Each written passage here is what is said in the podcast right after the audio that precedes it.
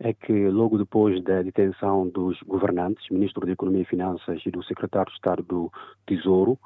meia hora depois dessa detenção, um grupo de homens armados assaltou as instalações da Polícia Judiciária e retirou os governantes das celas. Levaram-nos para lugar incerto e logo depois deste, eh, desta ação, Polícia Militar e várias outras forças eh, da ordem eh, ficaram a, assim a passear as ruas da capital guineense. Então, esta madrugada, por volta de uma hora e 20 minutos de manhã, começou-se a ouvir tiros, tiroteio, aliás, nas diferentes artérias da capital guineense. Mas, para essa hora, as informações são escassas e não se sabe quem está a atirar e contra quem se está a atirar mas uh, o certo é que não se pode desligar este tiroteio aos últimos acontecimentos desta quinta-feira que culminaram com a detenção dos dois governantes, porque todo mundo estava uh, em suspense para saber o que vai acontecer, o que iria acontecer, aliás, uh, na noite desta quinta para sexta-feira.